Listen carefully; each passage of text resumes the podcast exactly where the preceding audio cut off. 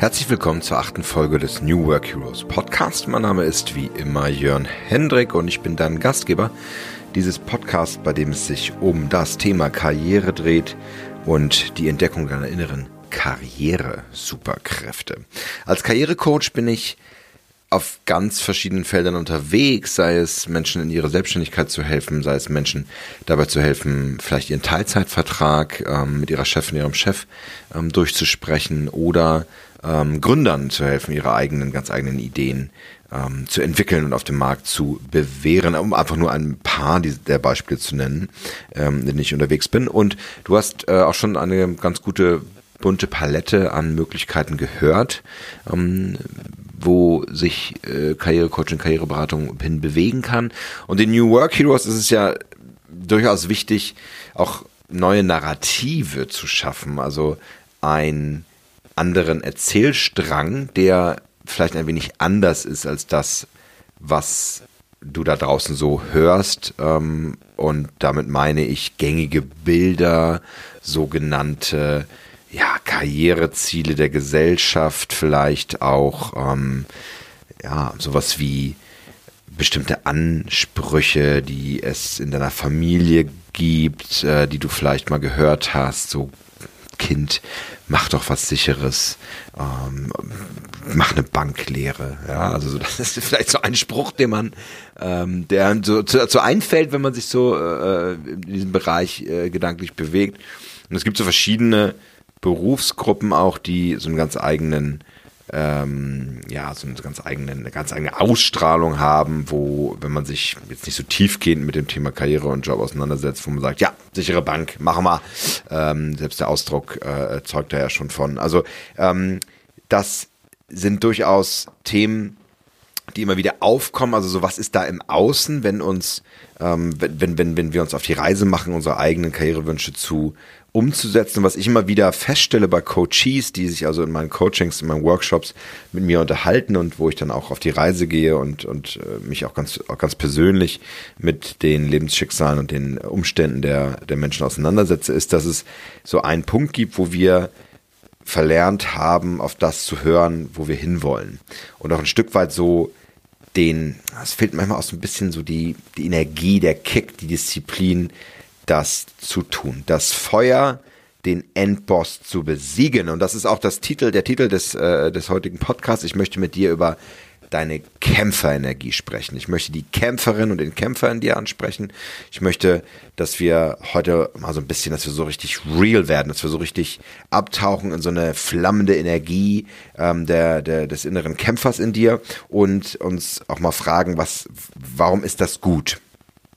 Und ähm, der Kämpfer ist ja einer der vier Karrierehelden und ähm, auch eine ganz besondere Art von Karriereheld. Also Kämpfer sind diejenigen, die, ähm, die gerne Tätigkeiten machen, die, wo andere sagen, das würde ich mir vielleicht nicht zutrauen oder ähm, da äh, äh, ne, das, das ist mir zu viel. Äh, da sagen äh, Kämpfer, na, gib mir mehr, passt schon. Ich äh, äh, ne, gewöhne ich mich dran und, und gehen noch höher, noch schneller, noch weiter.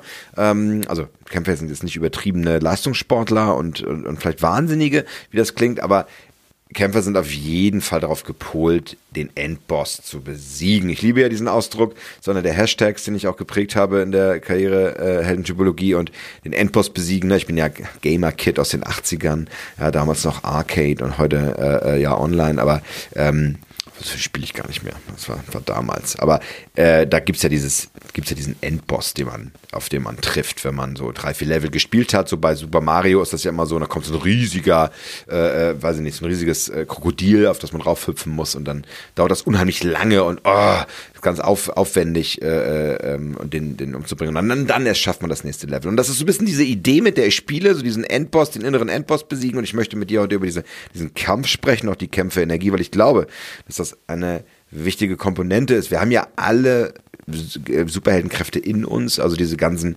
Energien, mit denen wir äh, ausgestattet sind. Ich habe da nur einen anderen Namen für gefunden und Bilder für gefunden. Das ist ja ähm, die Arbeit eines Autors, ähm, das, das, das zu tun und äh, will ich damit inspirieren und deswegen nehme ich dich mit auf die Reise. Vielleicht unterhalten wir uns erst einmal ähm, über den inneren Kampf. Es gibt äußere Kämpfe und es gibt innere Kämpfe.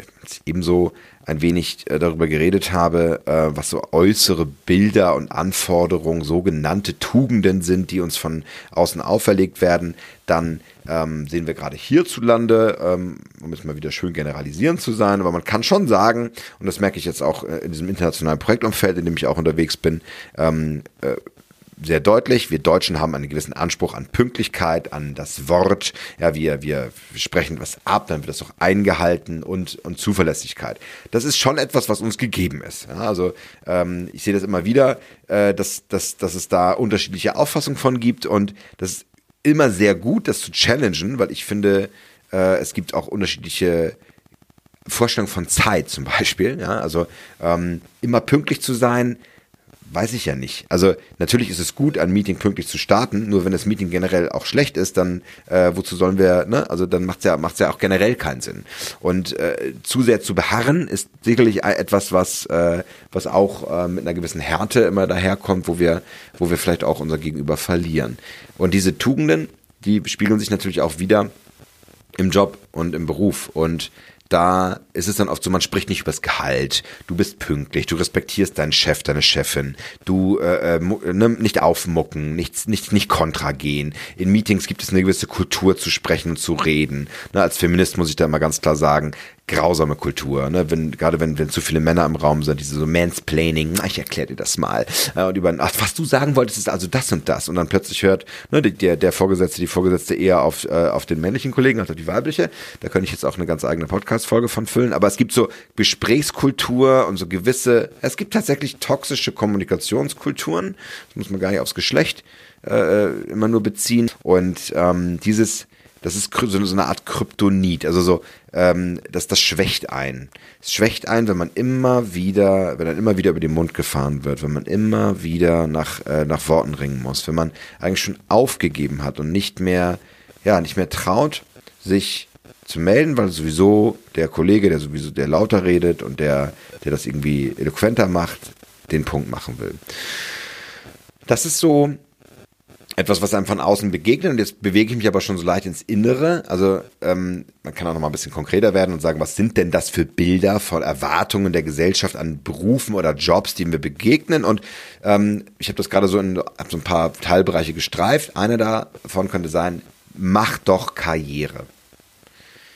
Fahr die Ellbogen auch mal aus hol dir mal die Lorbeeren für das, was du gemacht hast und mach doch mal Karriere. Und dieser Tipp, dieser Rat ist etwas, es ist genauso nebulös wie, ähm, wie diese Vorstellung davon, wie das dann umgesetzt werden soll. Also, was heißt denn das? Ja, jemand ausstechen, auch mal auf sein Recht pochen, ähm, vielleicht die Chefin, den Chef nochmal beiseite nehmen und nochmal seine eigene Position darstellen. Karrieristen, ja, das ist das, ist das, ist das Wort an der Stelle auch, sind Menschen, die ne, durch Kündigen aufsteigen. Also ich, ich kündige, gehe in den nächsten Job und ich suche den, wo ich mehr Geld verdiene und wo ich eine höhere Position habe, wo ich einen besseren Titel habe, wo ich ein besseres Projekt mache, wo ich eine spannendere Firma habe, wo die irgendwie cooler, sexier ist, die amerikanischer, mehr Silicon Valley ist oder äh, digitaler oder neuer oder einfach größer. Und dann bin ich irgendwann ganz oben und bin angekommen.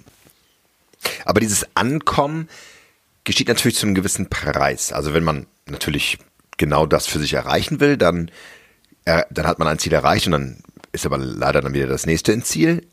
Es gibt aber ein, eine Falle dabei und äh, die möchte ich dir kurz vorstellen und zwar aus einem ganz ja, bestimmten Berufszweig, nämlich ähm, dem Berufszweig des Unternehmensberaters und äh, der Unternehmensberaterin. Und wenn du das schon mal so ein bisschen gehört hast oder vielleicht äh, Menschen kennst, die aus diesem Bereich kommen, dann ja, gibt es so verschiedene Beratungen, die in diesem Bereich arbeiten. Es gibt ganz große, oft amerikanische Unternehmen. Ähm, da gibt es die, die fünf großen. Ne? Viel näher möchte ich da auf Firmennamen gar nicht eingehen, aber The Big Five sagt man auch. Und äh, da gibt es ein Unternehmen, was ganz an der Spitze steht. Kannst ja mal, kannst ja mal dir selber bei der Suchmaschine des Vertrauens anschauen.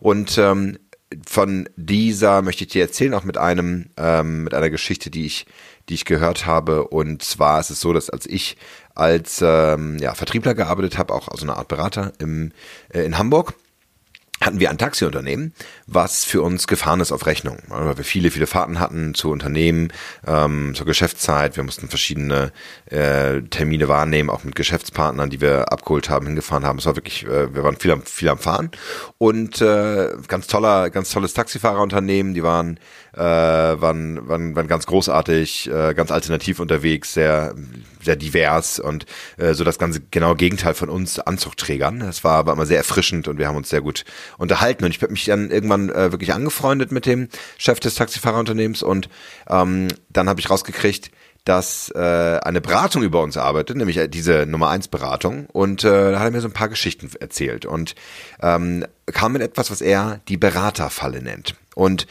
die Beraterfalle, die funktioniert folgendermaßen, dass ähm, die Junior äh, Associates oder ja, die, die, die Anfangsberater, die also wirklich frisch von der Uni kommen und anfangen, die fangen sehr motiviert an, sagt er. Die steigen dann bei ihm immer ins Taxi rein, sind immer noch ganz aufgeregt und äh, das hat sich aber schnell dann gegeben nach ein paar Wochen, weil dann haben sie schon die ersten Erfolge kommen auf die spannenderen Projekte, kriegen mehr Verantwortung und irgendwann dann auch mehr Geld, ja, steigen auf, kriegen mehr Gehalt und es ist tatsächlich so, dass diese jungen Berater, die teilweise erst Ende 20, Anfang 30 sind, dann wirklich sechsstellige äh, Gehälter verdienen. Sehr schnell sogar.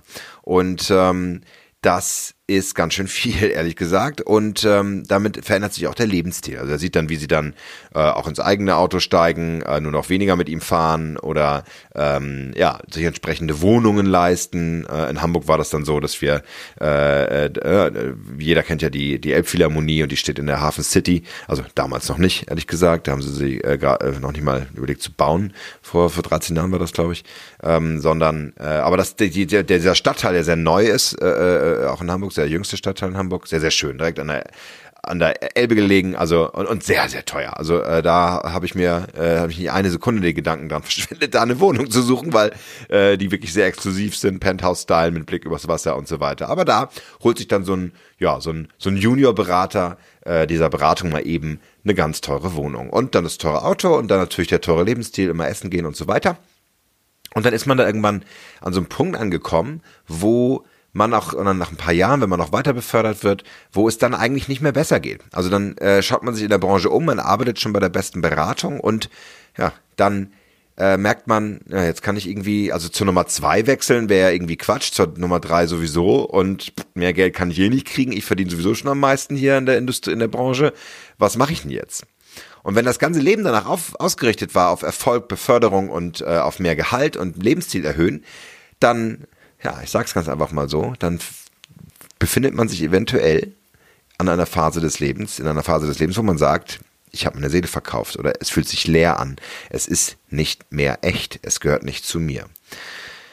Ich möchte nicht sagen, dass es äh, falsch und schlecht ist, äh, Berater zu sein von amerikanischen Top-Beratungsunternehmen. Äh, das sei, das möchte ich ganz deutlich sagen. Also ich, ich habe tatsächlich viele Freunde, die ich auch sehr schätze, die bei dieser Beratung arbeiten, dieser Nummer eins, und ähm, äh, die ich sehr schätze und die auch dann einen sehr guten Job machen. Es ist auch so, dass diese Beratung durchaus äh, äh sinnvolle Jobs machen, also mit, äh, mit ihrem Wissen von außen reinzukommen, neutralen Blick auf bestimmte Organisationsthemen äh, zu werfen. Äh, da, da können sie auch viel leisten. Aber ich erzähle ganz einfach von ja, dieser Geschichte des Taxifahrers, der ähm, dann es die Beraterfalle nannte, weil er ja, diese Berater, diese jungen Menschen, die wirklich Anfang 30 waren, bei sich ja schluchzend auf dem Rücksitz hatte, ähm, die ihm das Herz ausgeschüttet haben, gesagt haben, ich weiß eigentlich gar nicht mehr, was ich machen soll. Jetzt habe ich so viel Erfolg, habe so viel gearbeitet, ich sehe meine Freunde nicht mehr, ich sehe meine Familie nicht mehr. Ja, die arbeiten ja teilweise 70, 80 Stunden durch und ich bin nicht glücklich. Und genau das ist natürlich ähm, ja so, so ein innerer Dämon, der einem dann anheimkommen kann. Deswegen Obacht vor der Beraterfalle. Ja, das ist keine schöne Geschichte. Ähm, ich möchte sie trotzdem bringen, weil ich das für wichtig erachte, so diese äußeren Bilder, also etwas hinterherjagen, was man vielleicht gar nicht selber ist. Ich möchte über das Thema Endboss besiegen äh, sprechen und über diesen Kampf, weil was ist dein Kampf? Was ist dein Kampf, mit dem du dich beschäftigst? Wo gibt es innere Dialoge, die du führst? Gibt es Gespräche, die du führst? Gibt es vielleicht Kryptonit? Ne? Jede, jeder, ich habe es ein paar Mal gesagt, gar nicht erklärt, jeder Held, jede Heldin ähm, hat natürlich auch Schwächen, ähm, auf, wo man schwach werden kann, wo man vielleicht sich selbst verrät und seine Ideale oder wo man auf andere, anderen auf den Leim geht oder oder äh, oder ähnliches. Und das ist so ein bisschen wie bei Superman das Kryptonit, dieser grüne Kristall, der ihn, äh, der Superman ganz schwach macht. Und das wäre so ein Part. Ich mache Karriere um des Karrierewillens und kümmere mich nicht um die Inhalte und um die Menschen, sondern äh, es geht um äh, es geht um äh, Work hard, Play hard, mehr Geld, mehr mehr Gehalt etc. Ohne Rücksicht auf Verluste. Und dieser, dieser, diesen Kampf zu entdecken und auch ehrlich mit sich selber zu sein, ist, halte ich für eine der schwersten Herausforderungen überhaupt, äh, wenn es um das Thema Karriere und erfüllte Karriere und Entwicklung der eigenen Karriere, des eigenen Karrierewegs geht. Und da sage ich dir auch ganz klar und direkt, nicht nur, weil ich selber Karrierecoach bin, das kannst du nicht alleine.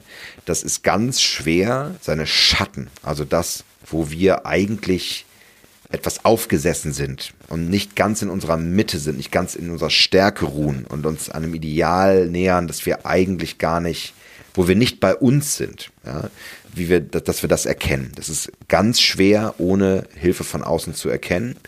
Und oft merken wir es erst, wenn es zu spät sind, wenn sich, wenn Beziehungen kaputt gehen, wenn wir Jobs verlieren, wenn wir Projekte verlieren, wenn wir merken, dass wir mit der Kollegin nicht mehr klarkommen, wenn die Chefin uns kündigt. Das sind die, die, die, die Situationen, die Momente, wo wir sehen, was der Schatten gemacht hat, was unser Kryptonit in uns getan hat. Ich muss dir leider sagen, dass es deine Verantwortung ist, diese Zusammenhänge zu begreifen und dich auf die stete, stetige Suche zu machen, diese zu verstehen. Und ich weiß, wovon ich rede. Ich habe ähm, auch schon mehrfach in dieser Folge gesagt, dass ich, äh, dass ich Coachings habe, dass ich Supervision habe ähm, und dass, das, dass ich das als ein ganz wichtiges Merkmal äh, von Coaches und äh, überhaupt finde.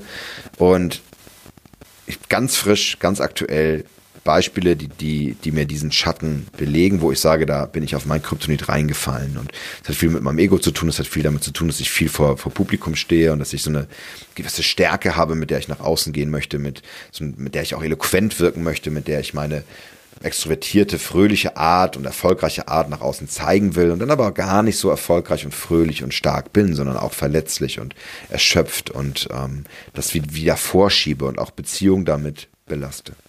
Und das herauszufinden, da gibt es verschiedene Methoden und möchte ich einfach ähm, dir keine konkrete Liste zum Downloaden mitgeben oder ein PDF oder ähnliches, sondern in dieser Folge äh, dir das anhand von Beispielen einfach näher bringen und ähm, eine ganz wesentliche Methode, die, äh, die, die dich in die Lage versetzt zu verstehen, welche, ähm, welche Dialoge in dir vorgehen, wo, wo vielleicht wo du so, so Schattenarbeit, das ist natürlich ein ganz spezieller Begriff im Übrigen aus dem, aus dem Coaching, der, den ich jetzt nicht weiter eingehe, weil der sehr, sehr tiefgehend ist.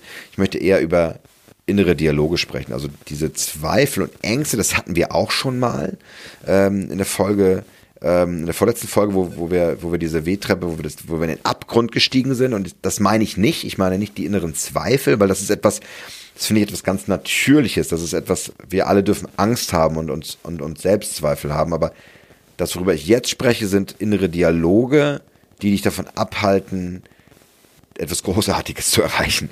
Also wenn du kurz davor stehst, eine Beförderung zu haben oder eine, dann mit deiner Geschäftsidee durchzustarten, dann ist es wie oft so, als ob wir uns selber sabotieren. Und das liegt an unseren inneren Dialogen. Und ich möchte das ganz, ganz kurz äh, ähm, auch nochmal herleiten. Ähm, die, es gibt einen Kommunikationspsychologen, der sehr bekannt ist, aus Hamburg kommt, auch wenn wir schon in Hamburg waren, ähm, an der Brandstwiede, dann nenne ich auch den Schulz von Thun der ähm, die äh, der ganz ganz viele Bücher geschrieben hat. Wir alle hatten, glaube ich, im, im, im Deutschunterricht die vier Seiten einer Kommunikation, ne, Appellebene, Sachebene und so weiter. Und er hat halt auch die Theorie oder die ähm, das die Methodik des inneren Teams geprägt. Und das innere, was ist das innere Team? Das innere Team sagt eigentlich du hast viele Stimmen in dir, fürchte dich nicht. Es ist normal. Jeder Mensch hat verschiedene innere Stimmen in sich und wir sind nicht gleich verrückt, bekloppt oder komisch, weil wir in uns unterschiedliche Stimmen hören, wenn wir vor einer bestimmten Entscheidung treff, äh, stehen oder was auch immer. Und er macht das, es gibt so ein ganz klassisches Beispiel auch aus dem Arbeitskontext. Stell dir vor, du arbeitest in, ähm, im Bereich Buchhaltung bei deiner, äh, in, deiner, in deiner Firma und deine Chefin kommt am Freitag um 12 Uhr zu dir und knallt dir zwölf Akten auf deinen Schreibtisch und sagt, Entschuldigung, aber wie besprochen, muss ja noch fertig sein. Bitte machen. Äh, das, das Problem ist, dass du den letzten Tag da bist äh, in dieser Woche, weil du nämlich Urlaub hast, 14 Tage. Wohlverdienten Urlaub und deine Chefin kommt am Freitag rein, um am Mittag, äh, um die Mittagszeit und knallt dir diese Akten auf den Tisch. Diese Situation stellen wir uns mal vor. Und wenn du dich da jetzt was reinversetzt, du freust dich schon, es geht nach Malaga, es geht um Sonne, es geht um, ähm, es geht um wunderbares Essen, du freust dich schon, du hast ein ganz tolles Airbnb gemietet und das wird super. Ähm, und dann kommt dein Chef und knallt dir da noch riesig Arbeit. Zwölf Akten ist so viel wie eine ganze Woche Arbeit, das, wie willst du das überhaupt schaffen? Und jetzt könnten verschiedene Stimmen in dir losgehen. Das innere Team besagt, dass du diesen Stimmen Namen gibst, Raum gibst. Ja? Und ähm, äh, wird jetzt mal so vier, fünf Stimmen durchgehen, die dann vielleicht in dir auftauchen. Die erste, die einem sofort so impulsiv einfällt, so, die, die ganz stark herausgeht, ist so die Erboste in dir. Ja, also wenn du äh, davon ausgehst, du, du das, das stimmt nicht, das ist ungerecht und, und das, das spüre ich in mir Widerwehr, das geht so nicht, ich bin im Urlaub, das weiß sie doch, wie kann sie mir das mitgeben? Das ist eine Stimme, die sehr, sehr klar ist, das also eine sehr klare Energie, Wut ne, und, und, und Ärger und äh, äh ähnliches. Also das ist eine Stimme, die auftaucht. Und dann gibt es vielleicht so eine Stimme, die ist etwas leiser und die ist ein bisschen klüger und die, äh, äh die sagt sowas wie, Puh, also ich bin im Urlaub. Ich weiß nicht, wen du jetzt diese zwölf Akten geben willst, aber ich wollte jetzt auch früher gehen. Ich kann, kann auch gern bis vier bleiben, aber so um drei wollte ich eigentlich gehen. So die gesunde Egoistin, ne? also die, äh, die in dir sagt, äh, das, das war's. Ja, ich, ich bin raus, äh, gibt's wem auch immer. Ne? Und dann gibt es vielleicht noch so äh, gibt es noch so eine, äh, auch so eine, vielleicht eine äh, etwas besserwisserische Stimme, die sagt, na Moment mal, das sind ja alles Fälle von Kunde XY, das macht ja die Kollegin aus der Abteilung B. Und ich bin ja A. Und das ist nicht meine, sondern die Arbeit der anderen. Und da sollten Sie schon mal genau hinschauen. Also ein bisschen wie so eine Besserwisserin. Und das sind so drei Stimmen, ganz unterschiedlich die in dir auftauchen können, wenn sowas passiert, so ein Team, was schon miteinander redet. Und jetzt stell dir vor, die sind so in dir drin, ne? So, äh, du hast so wie so, wie so, die stehen so im Stuhlkreis oder so, sitzen so bei dir.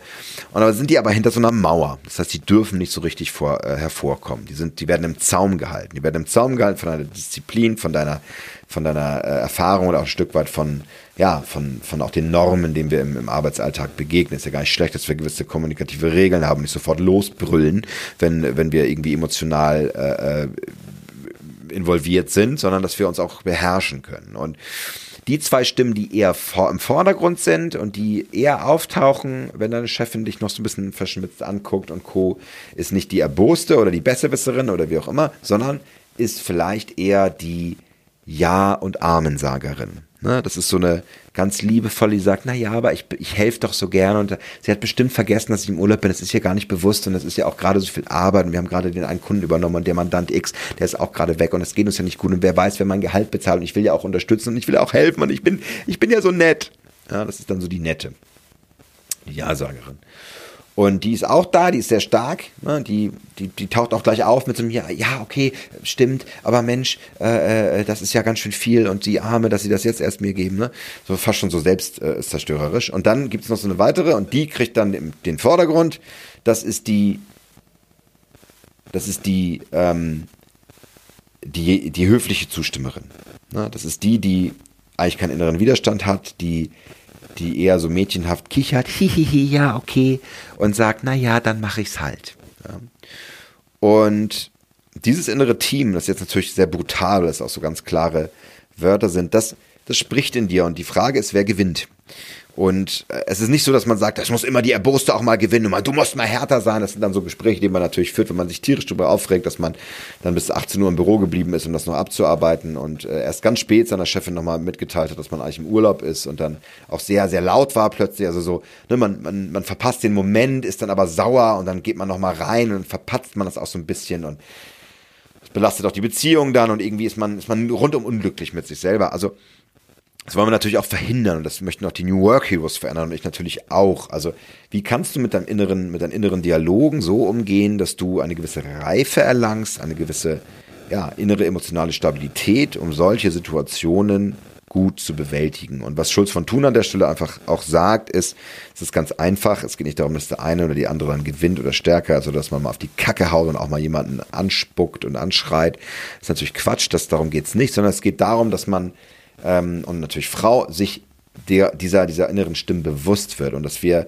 lernen, damit umzugehen, dass wir eine gewisse Flexibilität, eine emotionale erlangen, um auf diesem Weg der Konflikt äh, äh, des Konfliktverständnisses uns zu bewegen. Um dieses Beispiel einfach mal positiv auch äh, aufzulösen und auch als Coach sich zu beleuchten, wäre es durchaus sinnvoll, nochmal beide Beziehungen auch zu beleuchten, nochmal auch bei der Chefin ganz klar und sachlich zurückzufragen. Vielen Dank, äh, Frau Meier, dass Sie, also erstmal da, nicht, vielen Dank nicht, dass Sie mir um 12 Uhr 12 Akten geben, aber ich, ich erstmal, äh, dass Sie an mich denken. Äh, mögen Sie mir kurz sagen, äh, was was, was hat sie daran gehindert, äh, das, das, das mir vorher zu geben? Gibt, äh, ist das gerade auf ihrem Tisch äh, reingekommen? Sind Sie jetzt in, in, in einer bestimmten im Zugzwang? Also erstmal sachlich nachzufragen ähm, und äh, da dem auf den Grund zu gehen. Den ersten Teil streichst du mal raus, man kann das noch sachlicher machen. ich bin, bin immer noch drin im inneren Team. Und dann einfach mal zu fragen, Mensch, warum kommen Sie denn sozusagen um 12 Uhr äh, zuerst? Und ähm, das, das mal zu besprechen und dann dem Raum zu geben und ähm, dann vielleicht auch mal nachzufragen und sagen, ich sehe, äh, Frau Meier, äh, erstmal herzlichen Dank. Äh, ich sehe schon, dass es jetzt gerade sehr dringend ist bei Ihnen. Ähm, eilt es jetzt sehr? Also müssen Sie das kriegen Sie sonst, haben Sie da was versprochen? Haben Sie Ihrem Chef das unter den Kunden das versprochen? Ist da irgendwo äh, Zugzwang? Und das einfach mal sachlich zu besprechen, ähm, ohne sofort äh, Ja zu sagen oder sofort äh, in, in die Luft zu gehen. Und oft ist es dann so, dass ähm, natürlich Beziehungen sich anreichern, also dass man auch ähm, dass man, äh, und das ist dann wieder eine andere Theorie, wo man, wo man sich anguckt, wie, was die Beziehung äh, äh, untereinander ausmacht. Sprechen wir mit einer Stimme, mit einer eher kindlichen Stimme, mit einer, mit einer erwachsenen Stimme ne, oder so einer Elternstimme, da, da komme ich sicherlich auch nochmal in einer Folge zu.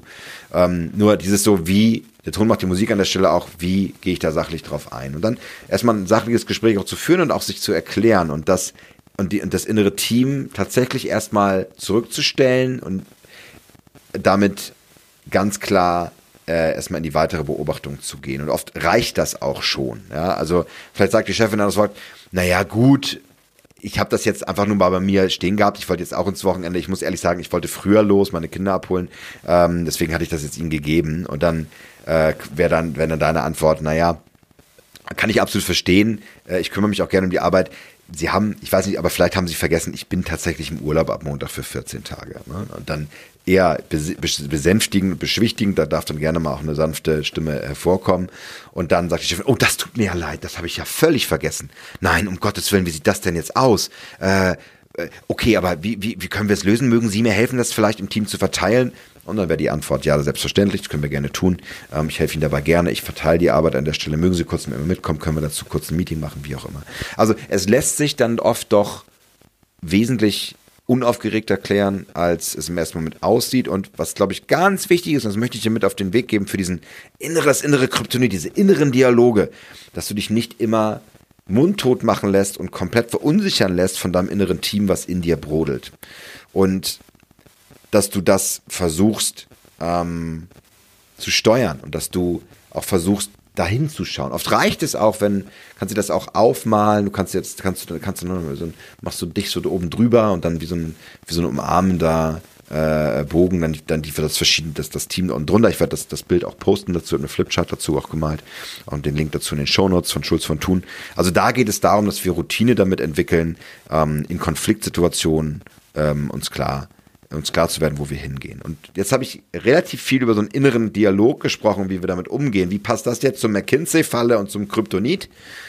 Ganz einfach, es gibt inneres Kryptonit und es gibt äußeres Kryptonit. Es gibt Kryptonit, wo wir nach außen hinstreben und wo wir uns über äußere Werte und über äußere Themen äh, definieren und wo wir einem Ideal nach außen hin begeben. Und es gibt die, das, das, innere Kryptonit, wo wir uns selber im Weg stehen, wo wir uns selber, ähm, wo wir uns selber einfach äh, ja, das, das Bein stellen. Und beide Kryptonitaten sind sehr real und sind sehr, auch im Berufsleben, ähm, sind einfach, sind einfach eine Gefahr für dich. Und es tut gut, äh, äh, du tust gut daran, äh, da auch hinzuschauen und, ähm, und dir darüber im Klaren zu werden, an welcher Stelle du, ähm, ja, du da einfach nochmal ein Stück weit hingucken solltest. Und äh, wie gesagt, auch eine Unterstützung zu holen und eine Hilfe zu holen, das zu beleuchten, das äh, kann ich dir nur empfehlen.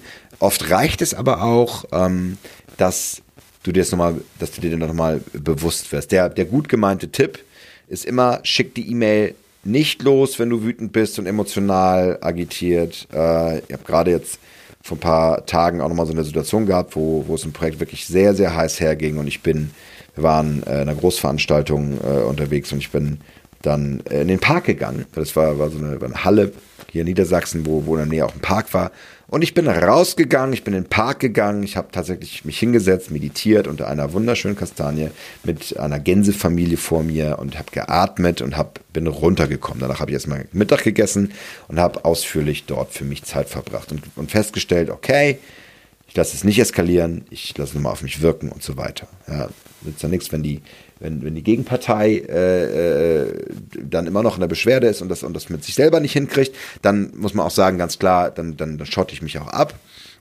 Aber das ist ein ganz wesentlicher Tipp, erstmal in die Retrospektive zu gehen und sich anzuschauen, was passiert hier gerade. Und äh, das ist nicht immer einfach, das weiß ich auch. Man ist gerade im Büro unglaublich vielen Mikrosituationen ausgesetzt, wo, wo man einfach auch so Automatismen hat, wo das immer wieder passiert. Aber für dich auf für die Arbeit, um deine Kämpferenergie. Und jetzt kommen wir so zum, sozusagen zum, zum Finale an der Stelle.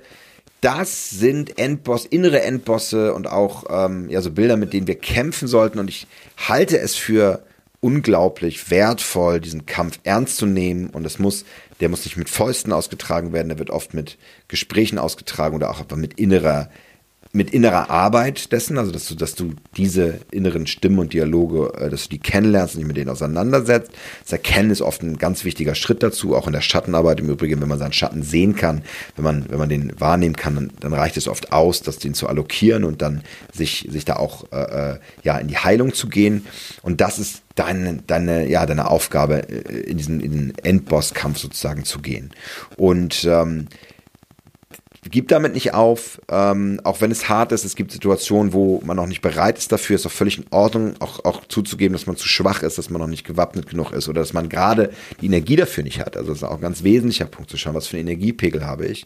Einige sind mutiger und gehen schneller rein, nur, und das gebe ich dir definitiv mit, es ist äh, es gibt ja so ein ganz fieses Zitat zum Schluss von Amanda Palmer, eine ganz tolle Künstlerin, ähm, die ich sehr schätze.